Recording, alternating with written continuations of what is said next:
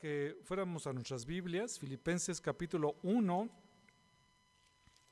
Filipenses 1, versículos del 19 al 21, donde eh, ya leímos una, la porción amplia de- del, del primer capítulo de Filipenses.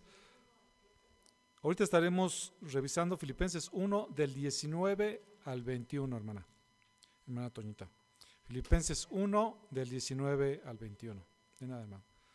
Entonces vamos a, a leerlo. Filipenses 1 del 19 al 21.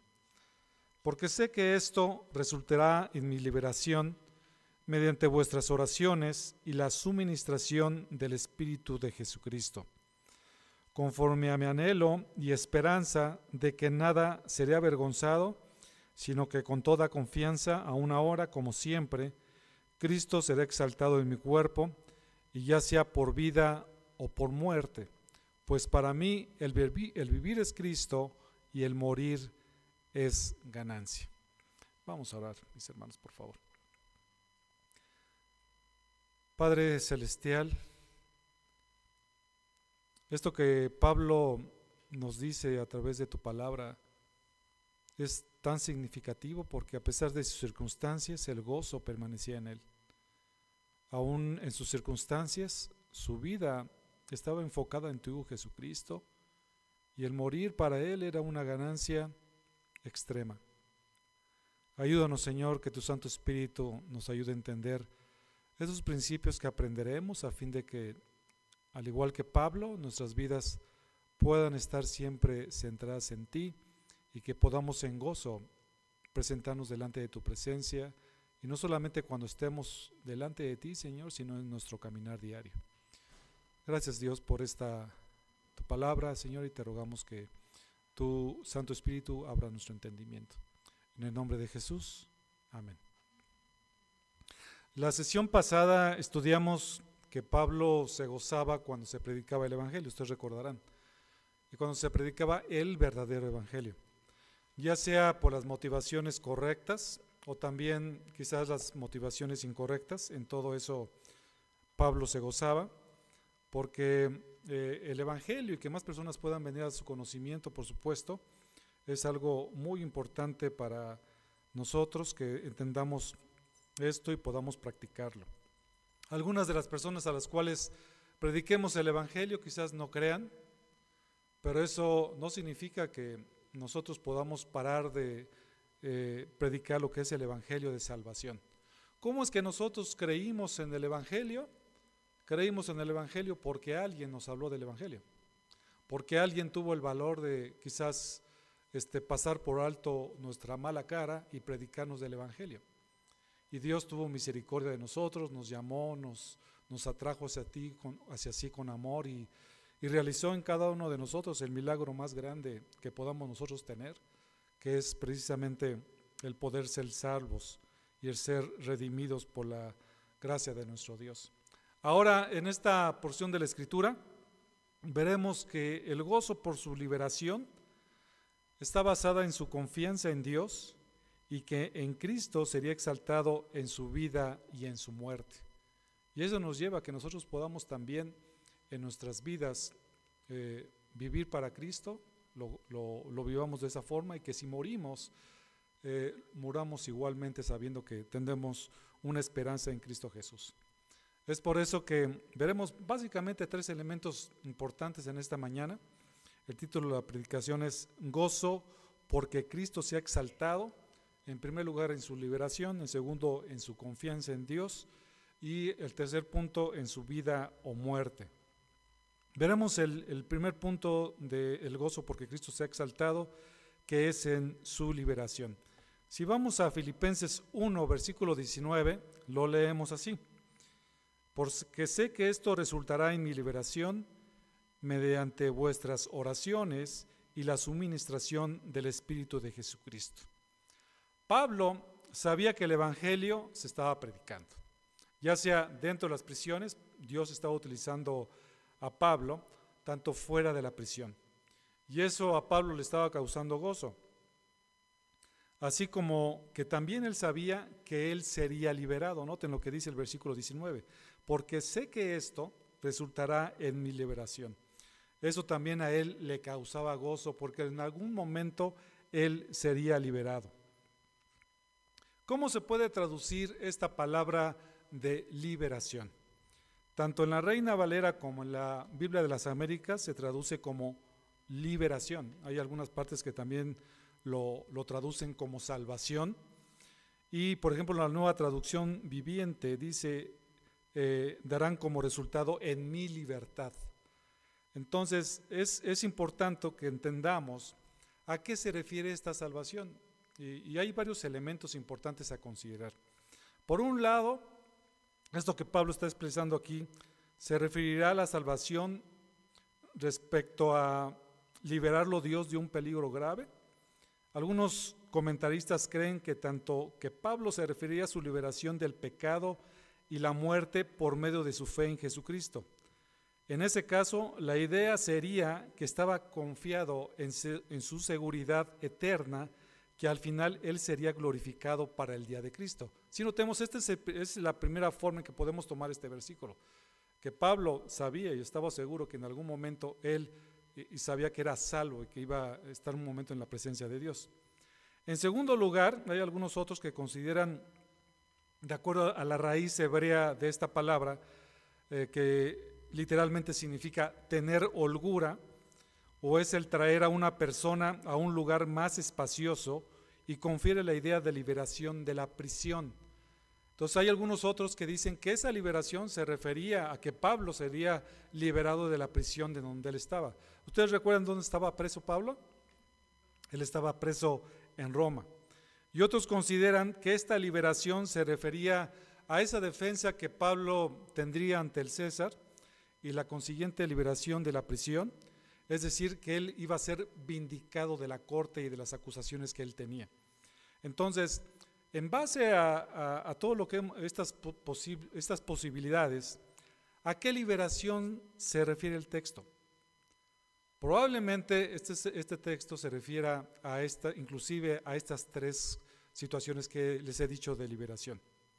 La, la, la clave de esto está en que Pablo creía que lo que él estaba viviendo era temporal, ya sea que fuera liberado de la cárcel, o ya sea que en algún momento él a través de la muerte fuera liberado y, estuviera este, presente delante de Dios por toda la eternidad, eso, eso, eso era algo que él estaba viviendo en ese momento en la cárcel como algo temporal, que iba a terminar, que iba a terminar y que sería liberado de lo que precisamente les había mencionado.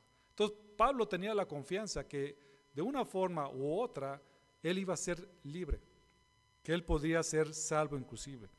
Entonces, esto es interesante, mis hermanos, porque esta misma frase que vemos aquí en Filipenses 1.19, también la encontramos en Job 13.16. Ustedes recordarán la historia de Job. Vamos rápidamente a este, este texto, Job 13.16. Todos conocemos la historia de Job. Job era una persona recta, ¿están de acuerdo? una recta, una persona recta en el cual Dios estaba probando, pero en medio de todo lo que, Pablo, lo que Job estaba viviendo, es exactamente muy parecido a lo que Pablo está diciendo en, en esta porción de la escritura en Job 13, 16. Vean lo que dice, esta también será mi salvación, porque un impío no comparecerá en su presencia. Algo que es un principio interesante en el Antiguo Testamento es precisamente esto acerca de la rectitud. Job sabía que era una persona recta. Pablo conocía a Job a través de la escritura y sabía de Job y su rectitud. Y la prueba por la que estaba pasando Job sabía que sería liberado del estado en que estaba, ya fuera temporalmente o eternamente. Recuerden que en el caso de Job, él no sabía exactamente por qué estaba pasando por esa prueba. Él decía, yo soy recto, estoy sufriendo esto, no sé qué es lo que está pasando, pero él sabía que en algún momento esa prueba iba a terminar. Y Pablo igualmente lo estaba viviendo así, ¿no? Él sabía que en algún momento temporalmente algo iba a ser el Señor que iba a poder ser libre porque era temporal. Entonces, cuando nosotros nos encontremos en alguna prueba, eh, que nuestra mente quede, que lo que estemos sufriendo, independientemente del tiempo que éste esté tomando, va a ser temporal. Y que sobre de eso Dios es soberano y está al control de absolutamente todas las cosas. Entonces, ¿por qué Job tenía esta, esta confianza? ¿Por qué Pablo tenía esta confianza? Porque simple y sencillamente porque Dios salva, porque Dios libera a los rectos. Y este era un principio del Antiguo Testamento. Y Job lo sabía y también Pablo. Él sabía que en algún momento, por su rectitud y esa rectitud que es dada por Cristo Jesús, en algún momento él sería liberado. Ya sea para seguir predicando la palabra del Señor o para ser liberado de, este cuerpo, de ese cuerpo que tenía en ese momento físico para estar por siempre en la eternidad con Dios. Entonces, esa es la perspectiva que tenía Pablo y por supuesto, esa es la perspectiva que también nosotros deberíamos estar viviendo, sabiendo que en algún momento dado Dios nos salvará. Y Dios nos ha salvado a través de Cristo Jesús. Esa es nuestra confianza. No solamente se puede considerar que sería liberado de la prisión, de esa prisión física en la cual estaba en Roma, por cuanto Pablo no estaba seguro, en ese momento él no estaba seguro si lo iban a liberar o no porque vemos más adelante en el versículo número 20, eh, el versículo número 20 al final, dice que Cristo será exaltado en mi cuerpo y ya sea por vida o por muerte. En ese momento él no sabía, sabía que Dios estaba actuando, sabía que de alguna forma Dios lo iba a liberar, este, y en eso él estaba su confianza. Esta liberación se dio por dos puntos muy importantes. Si leemos nuevamente el versículo 19, del versículo 19, dice la palabra de Dios, porque sé que esto resultará en mi liberación mediante vuestras oraciones y la suministración del Espíritu de Jesucristo. Vemos que esta liberación vendría por dos puntos muy específicos. Uno tenía que ver por la intervención humana y otra es por la intervención divina. La intervención humana, ¿cuál era? Era a través de vuestras oraciones y la intervención divina era la suministración del Espíritu de Jesucristo. Dos elementos muy importantes. El primer punto, hablando de las oraciones que los hermanos hacían por Pablo. Veíamos en el estudio de la mañana que evidentemente la relación que tenía la iglesia de Filipos con Pablo era sumamente cercana. Pablo los conocía, ellos conocían a Pablo, era su amor tan grande de los filipenses por Pablo que inclusive en diferentes partes donde él estuvo predicando la palabra del Señor, ellos le proveían de, cuestiones este, físicas inclusive, pero también de la oración. Entonces, vemos que precisamente la oración derivaría en la liberación de Pablo. La oración hecha con fe y de acuerdo a la voluntad de Dios, sin duda lleva mucho fruto. Entonces, es algo natural, es como la respiración, el que nosotros podamos orar a Dios. No se concibe una vida cristiana en la cual la oración no esté presente. En nuestra vida diaria, en nuestras circunstancias cotidianas, como en, en situaciones de emergencia, de urgencia, de peligro, de tristeza y también de gozo, la oración es una práctica que no debe faltar en nuestra vida en Cristo Jesús. Y Pablo lo sabía muy bien. Los, hermanos oraban fervientemente por Pablo, así como Pablo también oraba por ellos. ¿Se acuerdan ustedes cuando vimos aquí en Filipenses 1, versículos 3 y 4, por ejemplo, rápidamente leemos? Doy gracias a mi Dios siempre que me acuerdo de vosotros. Dice el versículo 4, orando siempre con gozo en cada uno de mis oraciones por todos vosotros. Vemos cómo los hermanos oraban fervientemente por él. Y algo muy importante, mis hermanos, porque a veces decimos, bueno, creo en la soberanía de Dios. Si Dios finalmente va a hacer su voluntad en la, humanidad, entonces ¿por qué debo de estar orando? Hay algunos hermanos que quizás consciente o inconscientemente así lo toman, porque este, cuando no hay oración en nuestras vidas, ignoramos que Dios obra sus propósitos a través de las oraciones fieles de su pueblo es un elemento importante de nuestra responsabilidad humana. Repito la frase, Dios obra sus propósitos a través de las oraciones fieles de su pueblo. Somos, eh, eh, Dios nos, nos, nos, manda, Dios pone en nosotros esa posibilidad de que podamos estar orando Por supuesto, es una oración que, es este, verticalmente con el Señor, pero también considerando a todos los demás. Tanto él como los filipenses creían en la oración. Y eso nos hace preguntarnos, bueno, ¿cómo está nuestra, nuestra vida de oración? ¿Realmente estamos orando o no? Es como nuestra respiración. Si nosotros no estamos dedicando el tiempo suficiente a la oración, evidentemente vamos a vivir vidas cristianas debilitadas, débiles, y vamos a ser expuestos a que nosotros podamos caer en, en tentación y pecar. ¿Se acuerdan de los apóstoles cuando Cristo fue al Getsemaní? Dice que oráramos para que no entráramos en tentación. Entonces la oración era parte muy importante. Nuestro Señor Jesucristo oraba y era precisamente eso, porque Dios ora a través de sus propósitos. Entonces las oraciones que nosotros podamos dar al Señor, por supuesto, es algo que el Señor los utilizará para obrar sus propósitos. Romanos 15:30, por ejemplo, dice, os ruego hermanos, por nuestro Señor Jesucristo y por amor del Espíritu, que os esforcéis juntamente conmigo en vuestras oraciones a Dios por mí. ¿Sí notan? Por supuesto, el, que nosotros estemos orando implica que vamos a dedicar un tiempo y un esfuerzo de nuestra parte. Pero aquí Pablo sabía lo importante que era el poder de la oración. Y Pablo por eso le dice, por favor, oren por mí, hermanos. Y eso es lo que nosotros como iglesia deberíamos de estar orando unos por otros, porque es bien importante. Efesios 6, 19 dice, y orad por mí para que sea dada palabra al abrir mi boca, a fin de dar a conocer sin temor el ministerio de, el misterio del Evangelio. ¿Y lo ven aquí? Oren por mí para que yo pueda abrir mi boca, para que no tenga temor de abrir mi boca, para que el Evangelio sea conocido por todos y que lo haga sin temor. La, oración realmente es muy importante, mis hermanos. Espero que cada uno de nosotros podamos reforzar la cuestión de la oración. Cuando tenemos la oración los, los miércoles, eh, ¿a qué hora hacer la oración, mis hermanos? Todos lo sabemos, ¿verdad? Ok. Realmente no se conectan muchos a orar. Ahorita no es para decirles, los que no se conectan, eso significa que no oran. No, mis hermanos. No les, no, o sea, eso no me atrevo a ir para hasta, hasta tan lejos.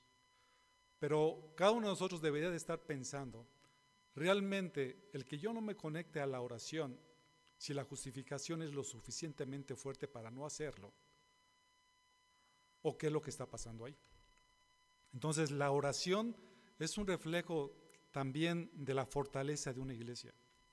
Pablo, por supuesto, descansaba muchísimo y se gozaba en que los, que los hermanos oraban por él. Y es bien importante, mis hermanos, cómo sientes el apoyo cuando alguien está orando por ti. Con eso ya está, con eso muchas personas dicen, ya con eso, mi, hermano, con que estés orando por mí, con eso tengo suficiente. Ahorita que decía el hermano Roy, decía, por favor sigan ofrendando, pero por favor con sus oraciones. Porque saben, porque a través de las oraciones nuevamente Dios obra sus propósitos. Y Dios va a suplir. ya ves, mi hermano, porque era importante el otro. Dios va a suplir de todas las cosas. Entonces, mis hermanos, no dejen de orar por nosotros. Igual nosotros no dejar de orar por ustedes, porque Dios obrará sus propósitos. Y Pablo se gozaba por eso. saber que alguien ora por ti, que te está apoyando ante el trono de la gracia, por ejemplo, cuando hay una aflicción, es sumamente reconfortante por nosotros, para nosotros. Yo sé, mis hermanos, que hay personas que oran por nosotros. Constantemente los tienen en oraciones. Yo sé que dentro de la iglesia hay hermanas, hay hermanos que están orando constantemente y es un don que también Dios les da. Pero esto independientemente del don es algo que nosotros deberíamos estar buscando porque es mucho, muy importante. Segunda de Corintios 1, Pablo continuamente les dice a las diferentes iglesias, por favor, oren por mí. Estén atentos, por favor, a que este, nosotros podamos predicar la palabra de Dios sin temor continuamente. Segunda de Corintios, capítulo número 1, versículo 5. Segunda de Corintios 1, versículo 5, la palabra del Señor dice, porque así como los sufrimientos de Cristo son nuestros en abundancia, así también abunda nuestro consuelo por medio de Cristo. Y vean lo que dice el versículo 8 en adelante.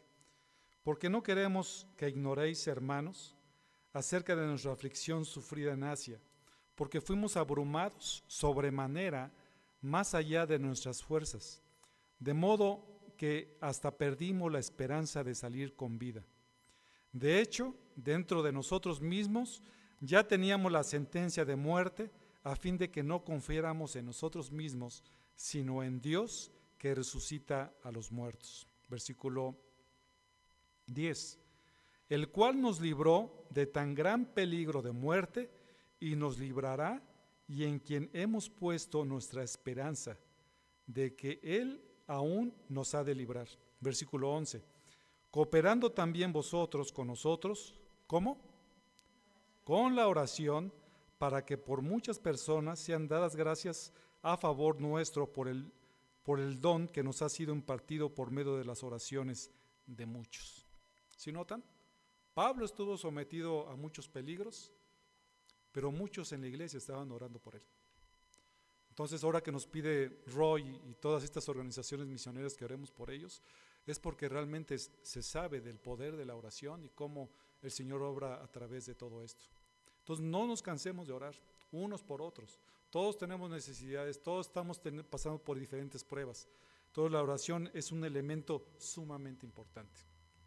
El otro elemento que estamos revisando es el elemento divino, que es la suministración del Espíritu de Jesucristo, que es la provisión dada por el Espíritu. Por un lado tenemos la oración y ahora tenemos la suministración del Espíritu de Jesucristo. Una, esto cuando hablamos de la de la suministración del Espíritu de Jesucristo y cuando se dice del Espíritu de Jesucristo es una de las pruebas principales de la Trinidad de la Deidad. Involucra los nombres que se, unan, que se usan en relación con el Espíritu Santo.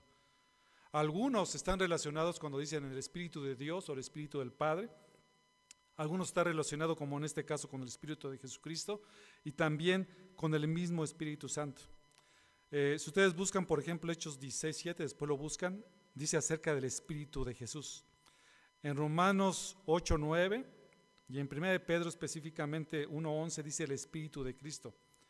Y ustedes recordarán, por ejemplo, cuando leemos este Génesis, vamos al libro de Génesis rápidamente, Génesis capítulo número 1, el primer libro de la Biblia, entonces es fácil de localizar, Génesis 1, 2, y dice que y la tierra estaba sin orden y vacía, y las tinieblas cubrían la superficie del abismo. ¿Y qué dice después? Y el Espíritu de Dios se movía sobre la superficie. Aquí vemos el Espíritu de Dios. Entonces vemos en la, en la Escritura que vamos a encontrar el Espíritu de Dios, el Espíritu de Cristo y el mismo Espíritu Santo. En todos y cada uno de estos casos se refiere especialmente al Espíritu Santo, a la tercera persona de la Trinidad. Entonces, cuando vemos aquí el Espíritu de Cristo, realmente se está refiriendo al Espíritu Santo. Leemos en Romanos 8:9. Sin embargo, vosotros no estáis en la carne, sino en el Espíritu, si en verdad el Espíritu de Dios habita en vosotros, pero si alguno no tiene el Espíritu de Cristo, el tal no es de él. ¿Sí notan aquí la Trinidad? Vemos al principio que dice, no estáis en la carne, sino en el Espíritu, si en verdad el Espíritu de Dios habita en vosotros, pero si alguno no tiene el Espíritu de Cristo, el tal no es de él. Vemos ahí la participación o la reafirmación de la Trinidad, pero en cada uno de estos términos se refiere al Espíritu Santo. Y el Espíritu Santo obra junto con las oraciones y en este caso para que Pablo fuera liberado. Esta palabra de suministración significa también provisión, asistencia. Se usa, por ejemplo, en la provisión para la reparación de una fortificación. Y también se puede traducir como apoyo, como lo hace un ligamento en nuestro cuerpo. Entonces, la obra del Espíritu Santo en nuestras oraciones, y especialmente hablando de la obra del Espíritu Santo, sirve para apoyarnos, para sostenernos. Y cuando vimos esta parte de los ligamentos, ustedes saben, bueno, médicamente hablando, los tendones, por ejemplo, unen a los músculos a los huesos, es lo que hacen los tendones. Y los ligamentos son eh, un tejido conectivo fibroso que une entre los huesos. Entonces, ustedes ven, por ejemplo, este, el dedo de una mano, realmente está compuesto por tres, tres elementos, ¿no? que tienen, médicamente tienen un, tienen un nombre. Pero cada uno de estos, de estos huesos está unido por los ligamentos. Entonces e, es un apoyo para que nuestro cuerpo pueda sostenerse. Y es lo que hace la provisión del Espíritu Santo. Él nos va a sostener en medio de cualquier circunstancia que nosotros estemos. Por ejemplo, Juan 14, 16 dice, y yo regaré al Padre, y Él os dará otro consolador para que esté con vosotros para siempre. Que es la promesa del Espíritu Santo. Él es nuestro apoyo, Él es lo que nos, que nos motiva a hacer las cosas. Segundo de Timoteo 1.7, mis hermanos, el predicar la palabra del Señor y el predicar el Evangelio realmente se requiere valentía. ¿Están de acuerdo? Hay muchas veces que dices, híjoles, ¿cómo le voy a predicar del Evangelio? ¿Y qué tal si se enoja? ¿Y qué tal si hace una serie de cosas? Pero es, es, algo que está implícito en eso. Pero ¿saben cómo es que alguien puede superar eso? Eso se puede superar solamente andando en el Espíritu y primero teniendo el Espíritu Santo. Pablo lo sabía y él dice, por favor, oren por mí para que predique la palabra del Señor. Y Pablo también eso mismo se lo recomienda a Timoteo en 2 de Timoteo 1.7 una, dentro de las últimas recomendaciones que Pablo hace a Timoteo, en 2 de Timoteo 1.7, porque Dios no nos ha dado espíritu de cobardía, sino de poder, de amor y de dominio propio. Tenemos el Espíritu Santo, aquellos que hemos creído, y podemos hacer muchas cosas por el poder del Espíritu Santo, dependiendo del Espíritu Santo, andando en el Espíritu Santo. Y para eso se nos dio el Espíritu, el Espíritu de Dios. Porque el Espíritu Santo es la fuente de poder que nos mueve a cambiar, a que Dios pueda cambiar nuestras vidas y que también podamos predicar la palabra del Señor con poder. Hechos 1.8 dice, pero recibiréis poder, ¿se acuerdan de ese pasaje? ¿Cuándo recibiremos poder? ¿Sí? Porque Dios, dice el 2 de Timoteo, no nos ha dado espíritu de cobardía, sino de poder. Y ese poder se dio cuando vino el Espíritu Santo en nuestras vidas pero recibiréis poder cuando el Espíritu Santo venga sobre vosotros. ¿Y qué es lo que tenemos que hacer con eso? Y me seréis testigos en Jerusalén, en toda Judea, en Samaria y hasta los confines de la tierra. Es el poder que el Espíritu Santo nos da. Es el, es el Espíritu el que obrará en nosotros y esa precisamente era la confianza de Pablo. Por un lado tenemos el pilar de las oraciones y por otro lado tenemos el poder del Espíritu Santo obrando en Pablo y obrando en cada uno de nosotros. Entonces, no tengamos temor, hermanos, en predicar la palabra del Señor. Ese mismo gozo, porque Cristo se ha exaltado en su liberación, que se da a través de las oraciones y de la suministración del poder del Espíritu Santo, el Espíritu de Jesucristo en nosotros, es el mismo Espíritu que habita en ti y en mí que hemos creído. Lo que tenemos que hacer es depender más del Señor. Esto nos lleva al, al siguiente punto, el gozo de por qué Cristo se ha exaltado y tiene que ver con su confianza en Dios. Dice el versículo 20, conforme a mi anhelo y esperanza de que nada seré avergonzado, sino que con toda confianza, aún ahora como siempre, Cristo será exaltado en mi cuerpo. Este pasaje es hermoso porque sin duda Pablo confiaba en Dios. Y eso también era un motivo de gozo. Él sería liberado según su anhelo y esperanza de que nada sería avergonzado. Esta palabra de, anhelo significa primariamente, y de hecho lo que es anhelo y esperanza son dos palabras que van normalmente juntas. Y lo que significa esta palabra de anhelo primariamente es vigilar con la cabeza extendida, ¿no? Significa una espera intensa, un anhelo deseoso, indicando como se estira la cabeza en una espera anhelante de algo proveniente de cierto lugar. Y cuando yo estaba estudiando esta palabra de, de anhelo, vinieron a mi mente dos, dos imágenes. ¿Se han ustedes ido al metro de la Ciudad de México? Yo antes, cuando iba, antes todo el tiempo, mucho, utilicé por mucho tiempo lo que era el, metro, y cuando yo tenía, digamos, el tiempo corto, yo lo que hacía es que me iba al Landet y me asomaba para ver si venía el metro. Eso no lo hagan mis hermanos, eso es bastante peligroso. Sí he sabido de, casos de personas que les ha pegado el, metro inclusive en la cabeza, pero tiene que ver con esa idea o de alguna persona que estás esperando que sabes que va a llegar y no llega, ¿no? Y principalmente ahora que hay teléfonos celulares, creo que eso ya no se da tanto, pero antes que no había tanto de eso, tú te asomabas a la ventana y veías y decías, híjoles, no viene, ¿qué le habrá pasado? ¿No? Ese era el mismo anhelo que Pablo aquí estaba expresando. Era, era un, alento, un anhelo, perdón, donde realmente era intenso, donde denota un estado de aguda anticipación del futuro y la inclinación del cuello para vislumbrar lo que habría por venir. Esto, por supuesto, era algo sumamente intenso en Pablo. Romanos en, 8, en el capítulo 8, versículo 19, escribe Pablo, porque el anhelo profundo de la creación es aguardar ansiosamente la revelación de los hijos de Dios. Aquí vemos que la misma creación inclusive tiene un, un anhelo profundo. Y como les había comentado, tanto el anhelo como la esperanza van ligados con la confianza y el anhelo y tiene una diferencia con respecto al temor. No hay temor ahí, sino que está sustentada en Dios. Sabe que el Señor viene, su anhelo y su esperanza está en Él, pero en medio de todo esto que Él está, que él está sintiendo, por supuesto, no hay temor, porque había confianza en Dios. Jeremías también lo sabía de esta misma forma. En 17.7 él dijo, bendito es el nombre que confía en el Señor, cuya confianza es en el, Señor. No hay, no hay nadie más, hermanos, en el cual nosotros podamos confiar. Todos nosotros, hermanos, vamos a fallar en algún momento, pero el Señor nunca nos va a fallar. Lo mejor que podemos hacer como seres humanos, como cristianos, es poner nuestra confianza en el Señor. Y a veces fallamos mucho en eso.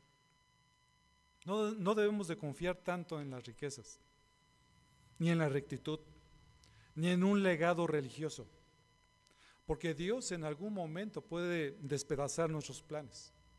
Dios lo que siempre pide es que confiemos en Él plenamente y totalmente. El anhelo y la, y la esperanza descansa sobre la fe y precisamente esa fe descansa en la salvación que Dios nos ha dado y sostenida por el Espíritu Santo. Y eso es parte de la vida integral cristiana. Romanos 15, 13 dice, y el Dios de la esperanza os llene de todo gozo. ¿Sí notan? Dios ha dicho que Él regresará, tenemos una, una esperanza de parte de Él, y eso debe de producir en nosotros gozo y paz en el creer. Continúa diciendo Pablo, para que abundéis en esperanza por el poder del Espíritu Santo. Hay, dichos por ahí que dice que el que no tiene esperanza o que la esperanza muere al último, ¿no? De que sabemos que eso nos, nos estará fortaleciendo y sabemos que esa esperanza nos mantendrá. Y qué mejor la esperanza y la confianza que tenemos en Cristo Jesús. Miren mis hermanos, pueden pasar muchas cosas en nuestras vidas, pero el tener la esperanza puesta en Dios es algo que nos va a mantener firmes mientras estemos viviendo aquí. El apóstol afirma que ese es su anhelo ardiente y esperanza, que en lugar de ser avergonzado, Cristo sería magnificado en su cuerpo, o por vida o por muerte. Eso era, eso era muy interesante. Pablo sabía que podía tener su anhelo y su esperanza totalmente este, sometida a Dios y que eso no lo iba a avergonzar.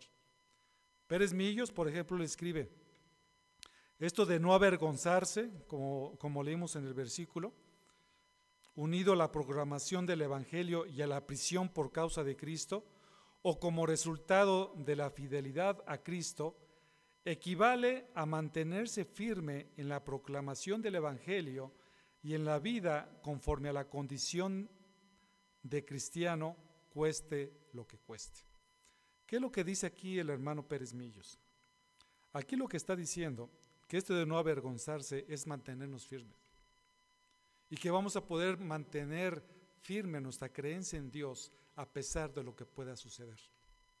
Mantenernos firmes a pesar de nuestra, de nuestra propia vida, cueste lo que cueste. En eso debe de ser nuestra fortaleza. ¿Cómo reaccionamos cuando alguien nos dice, oyes, ¿y tú eres cristiano? Cuando estás por ejemplo, con varias personas que sabes que son ateos, que son en contra de Dios o que quizás se van a burlar. y esto, por ejemplo, pueden estar viviendo mucho los jóvenes. Eh, gracias al Señor, yo conocí al Señor cuando estaba en la universidad y realmente es una, es una situación bastante complicada para los cristianos, porque la vista de todas las personas están sobre de ti y nada más están evaluando a ver en qué te equivocas. Y hay muchas burlas a lo mejor. Pero en, todo, en, tiempo, en, medio de todo esto, por supuesto, la idea es que nosotros nunca nos avergoncemos de nuestro Señor Jesucristo. Que podamos decir, como muchos mártires, como muchas personas han dicho, como Pablo está diciendo aquí, yo soy cristiano y no, no me avergüenzo de eso. Porque sabemos que Dios nos ha otorgado la vida eterna y que deberíamos estar dispuestos a dar nuestras vidas por Él. Que en medio de esas situaciones en las cuales nosotros podamos encontrar, no nos avergoncemos precisamente de, esto, de decirnos que somos cristianos. El Espíritu Santo nos fortalecerá en ese momento para no ser avergonzados. El apóstol no sería defraudado o, desilusionado en esa esperanza, sino que con toda confianza, dice el apóstol, aún ahora como siempre, Cristo será exaltado en mi cuerpo. Su confianza provenía sobre la base de la fe que es efectuada por el Espíritu y relacionada con la unión con Cristo. Esta confianza era permanente en su vida, porque él decía, aún ahora y como siempre. Una persona que es cristiana, mis hermanos, va a confesar a Cristo siempre, no se va a avergonzar de él. Y si eso llegara a suceder en tu vida, mi hermano, déjame decirte que en Cristo hay perdón. ¿Se acuerdan ustedes de, Pedro? ¿Cómo negó al Señor Jesucristo? Después se arrepintió con lágrimas y, este, y finalmente después fue él nuevamente restaurado en su posición. Y él murió de una, dice la, la tradición, inclusive crucificado, pero boca abajo. Y ese poder lo obtuvo acerca del Espíritu Santo. Y tantos cristianos que estaban dispuestos a dar su vida por Cristo Jesús, porque sabía en, a quién habían confiado, en quién habían creído. Porque al igual que Pablo, sabían que independientemente si ellos vivieran o, murieran, este, dependían del Señor. Cristo será glorificado, será exaltado en la persona de Pablo. Es decir, el prestigio de Cristo avanzará en relación con Él, o sea, con Cristo mismo. Tenía la plena confianza de que a pesar de las circunstancias negativas, la causa de Cristo triunfaría. Finalmente, la voluntad de Dios se va a hacer en el mundo, se va a hacer en nuestras vidas. Esto, por supuesto, no tiene, este, mande, no, no hay duda en eso. Y aquí lo más importante es que en medio de todas las circunstancias, lo que debemos de buscar continuamente es que Cristo sea engrandecido y alabado. Ese es el fundamento principal. No que aparezcamos nosotros en el foco principal de iluminación, sino que las personas puedan ver a Cristo Jesús a través de nosotros. Eso es importante. Cuando dice Cristo será exaltado en mi cuerpo, mi cuerpo se refiere a su persona total. Es decir, la vida de Pablo estaba tan unida a Cristo Jesús que las personas cuando veían a, Pablo podían ver a Cristo. Era una persona total, o sea, sería exaltado en su cuerpo. No solamente Pablo, por supuesto, estaba sometido a Cristo Jesús en su aspecto físico, sino también espiritual, relacional y moral. Todo su ser tenía como objetivo que Cristo fuera exaltado. El prestigio de Cristo era lo más importante para él. Lo más importante para él es que eh, todos vieran a Cristo y que por supuesto por su causa, bajo ninguna circunstancia, el nombre de Cristo fuera vituperado. En él no había una forma que decían, eh, que alguien pudiera decir, fíjate que Pablo se dice cristiano. Se dice cristiano Pablo, que no sabes cómo vive, que no ves cómo habla, que no ves cómo se conduce. Si ese es cristiano, entonces yo no sé qué sería. Entonces Pablo, por supuesto, siempre estaba buscando que toda la gloria y la alabanza fuera para con Dios. Si nosotros no nos estamos conducido, conduciendo verdaderamente como cristianos, mejor no digamos que somos cristianos. porque se van a burlar de ti si es que alguien conoce el verdadero cristianismo. Y si alguien no conoce el verdadero cristianismo y se basa en el mal testimonio de falsos cristianos, eso puede, puede afectar a muchas personas. Y muchas personas piensan que el cristianismo es algo sencillo, porque alguien ya se dice cristiano, este, ya puede, ya puede este, decir yo soy cristiano y, anda de borracho, anda de adúltero, anda haciendo un montón de cosas, pero por cuanto se dice cristiano, dice, eh, pueden alguien catalogar el cristianismo de esa forma, pero no es así. El cristianismo es totalmente algo diferente. Es la vida de Cristo en las personas. Ya hemos comentado en otras ocasiones que vivir la vida cristiana es imposible. Solamente la puede vivir Cristo. Y eso solamente puede ser a través de que Cristo realmente este, reina en nuestras vidas. Y esto tiene que ver, mis hermanos, en que nosotros podamos estar dispuestos inclusive a dar nuestra vida por Cristo Jesús. Pablo tenía gozo porque Cristo fuera exaltado, y ese es el tercer punto, en su vida o en su muerte. Vemos que al final del versículo 20 dice, ya sea de por vida o por muerte, pues para mí, para mí el vivir es Cristo y el morir es ganancia. Cristo será magnificado en su cuerpo, o por vida o por muerte. Durante su vida Cristo sería magnificado. Y también lo estaba considerando en su misma muerte. Vemos que Pablo no era una persona que se iba a medias tintas, ¿no? Él estuvo dispuesto a confesar a Cristo a pesar de que le costara la vida. Hoy, en el contexto que nosotros estamos viviendo, mis hermanos, difícilmente nos podrían quitar, en este contexto, después no sabemos si vaya a cambiar, quitar nuestra vida por creer en Cristo Jesús. Entonces, en, este contexto es cuando debemos ser fieles. La escritura dice, el que es fiel en lo poco, lo es fiel en lo mucho. Si ahorita en estas circunstancias no somos fieles al Señor, no esperes que en un momento de persecución entonces te vas a comportar fielmente. Probablemente en un tiempo de persecución reafirmaría realmente si has creído o no en Cristo Jesús. Lo que sí es cierto es que aquellos que verdaderamente son cristianos están dispuestos a vivir en Cristo ahora, ahorita, y están dispuestos también a morir por Cristo Jesús. Porque su vida es eso. Porque para, para Pablo el vivir es Cristo y el morir es ganancia. Aquí la, la palabra, por ejemplo, de vivir y morir es interesante porque esta palabra funciona, el vivir y morir, normalmente pensaríamos nosotros que es el verbo, pero realmente funciona aquí como un sujeto. Entonces, vivir funcionaría como el sujeto y Cristo como el predicado. E igualmente morir sería el sujeto y la ganancia como el predicado. ¿Qué significa todo eso? Pues que es una cuestión este, gramatical.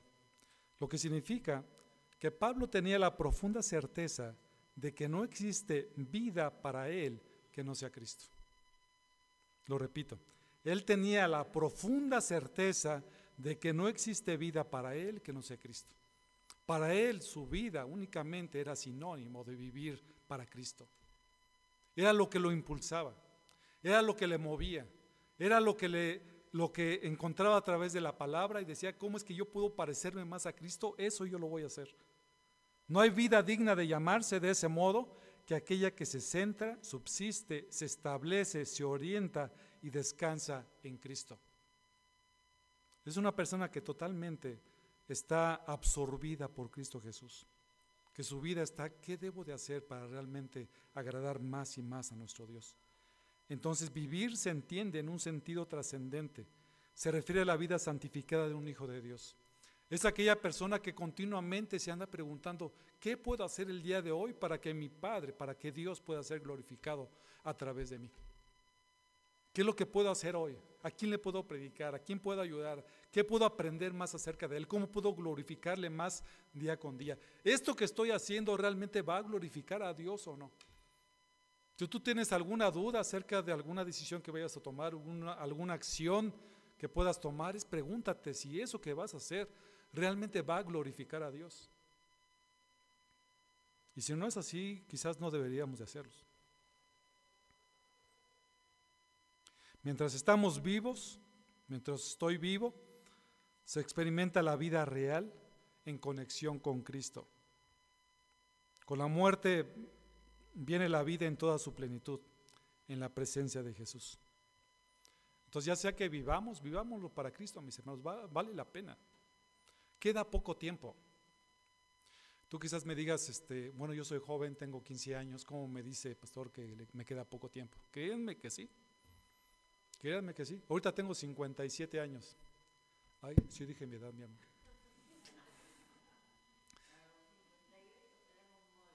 A los 58 en mole.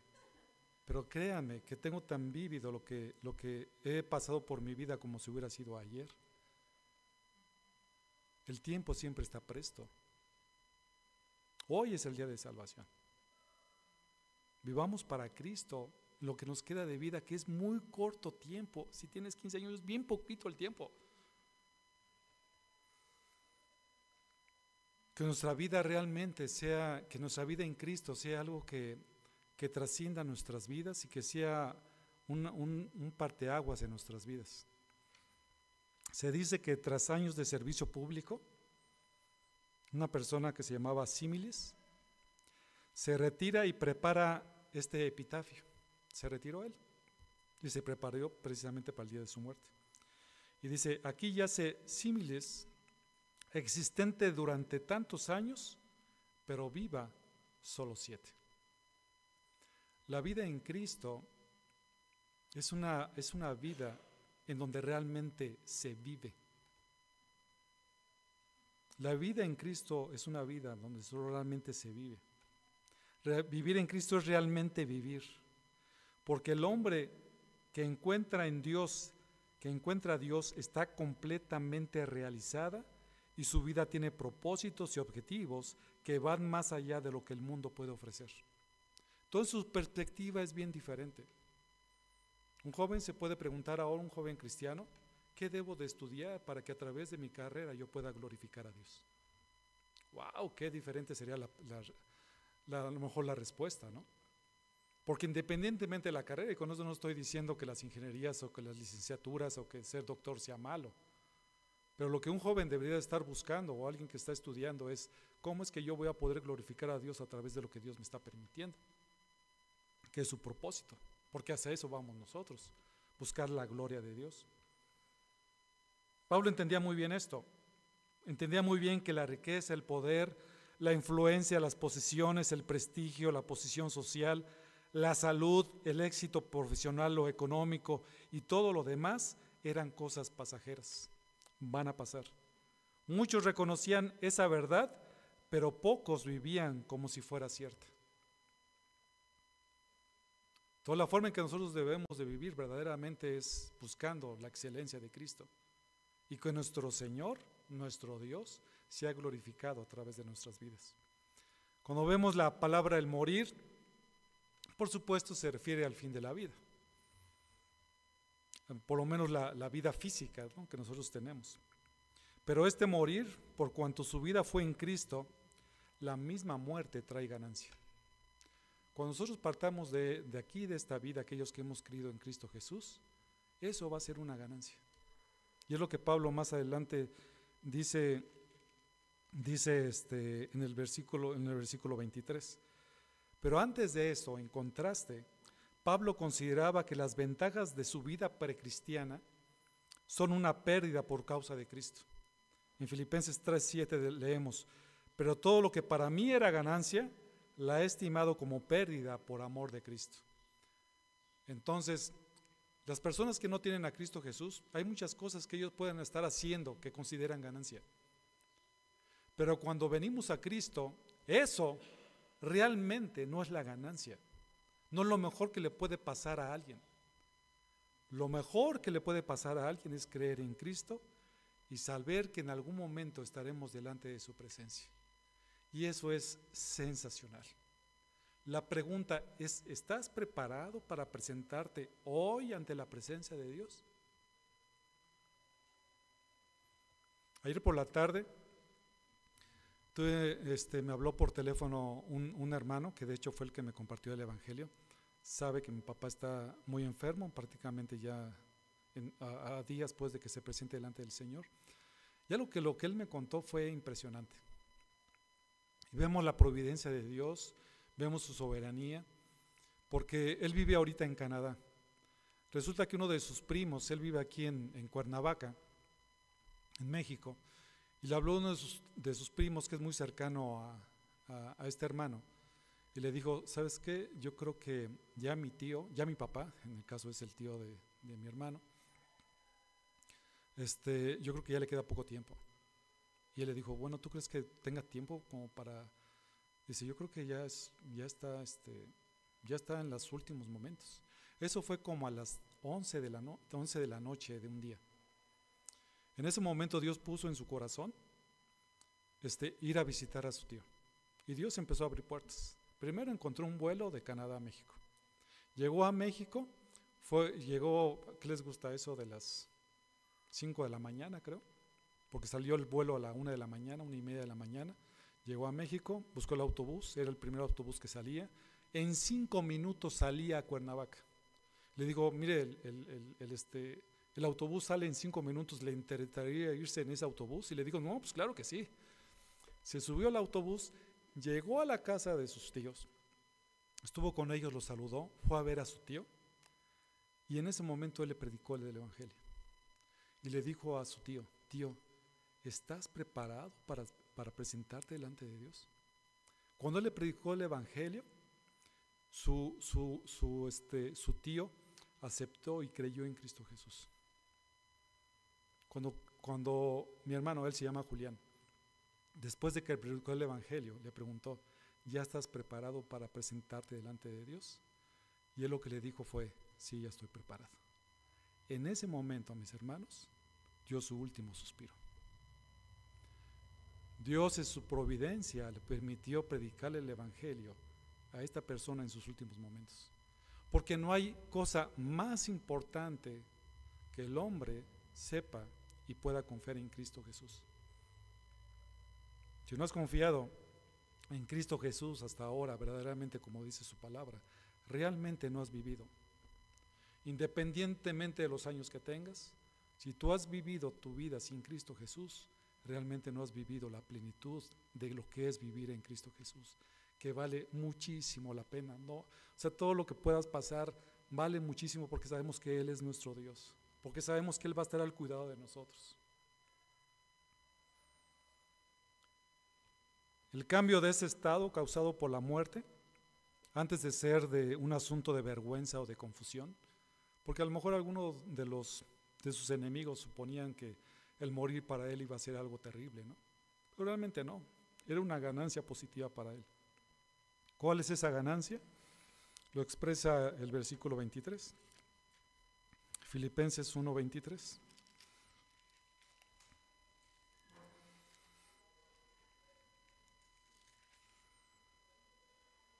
Pues de ambos lados me siento apremiado, teniendo el deseo de partir y estar con Cristo, pues eso es mucho mejor.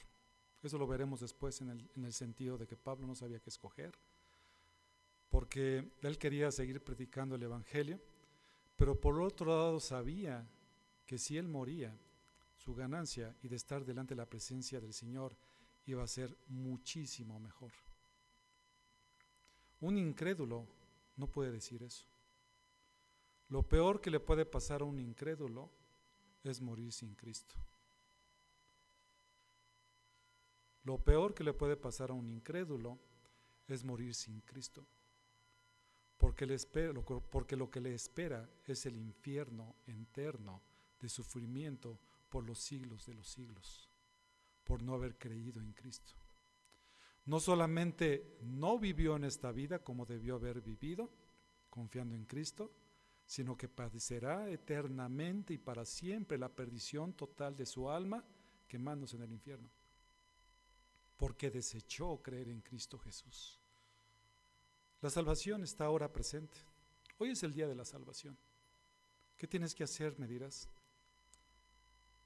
Lo que tienes que hacer es arrepentirte de tus pecados y decirle, mira Dios, yo he vivido sin ti todos estos años. Reconozco que soy pecador, que soy pecadora. Te necesito, necesito un Salvador. Creo que Jesucristo vino a morir por mí en la cruz, que Él tomó mi lugar que a mí me correspondía por cuanto yo soy pecador, por favor, perdóname. Creo en tu muerte y en tu resurrección. Ayúdame a vivir mi vida para glorificarte a ti. Dile eso a Dios de corazón. La salvación para nosotros es gratuita. Costó la vida a nuestro Salvador, nuestro bendito Salvador. Pero hoy lo que necesitas es creer en Cristo Jesús y estar dispuesto a decirle, Señor, yo ya no quiero vivir más para mí. Yo quiero vivir lo que resta de mi vida para ti. He malgastado demasiado el tiempo en esta vida como para que ahora lo siga haciendo. Por favor, perdóname y ayúdame. En conclusión, el gozo por su liberación estaba basada en su confianza en Dios y en que Cristo sería exaltado en su vida, en su muerte. Las oraciones y la obra del Espíritu Santo dan confianza. Nuestra confianza está en la exaltación de Cristo, y ya sea que vivamos o que muramos, aquellos que hemos creído en Él, del Señor somos. Entonces el tiempo que nos queda, mis hermanos, vivámoslo plenamente y completamente para Él y para servirle. Y que en medio de todo lo que nosotros hacemos glorifiquemos a nuestro Dios. Vamos a orar. Señor y Padre Santo, en esta hora te agradecemos tanto por tu palabra. Esto que Pablo expresa con tanto gozo, es saber que su vida te pertenece a ti, que confía completamente y plenamente que lo que él estaba pasando era para el mejor avance del Evangelio. Y ahora entendemos, Señor, que tu, la obra de tu Santo Espíritu en su corazón hizo que él pudiera sin temor siempre predicar tu palabra. Para él estar contigo era lo mejor que le pudiera pasar, porque sabía en quién había creído, porque sabía que su esperanza en algún momento se vería, se vería reflejada. Y sabemos que Pablo ahora, por supuesto, después de tantos años, está delante de tu presencia, Dios. Te ruego que cada uno de nosotros podamos decir como el apóstol Pablo, que para nosotros el vivir es Cristo y el morir es ganancia. Gracias por tu infinita misericordia hacia nosotros. Gracias por tu amor y gracias por tu perdón. Muchas gracias te damos, Dios, porque eres bueno, porque para siempre es tu misericordia. En el nombre de Jesús. Amén.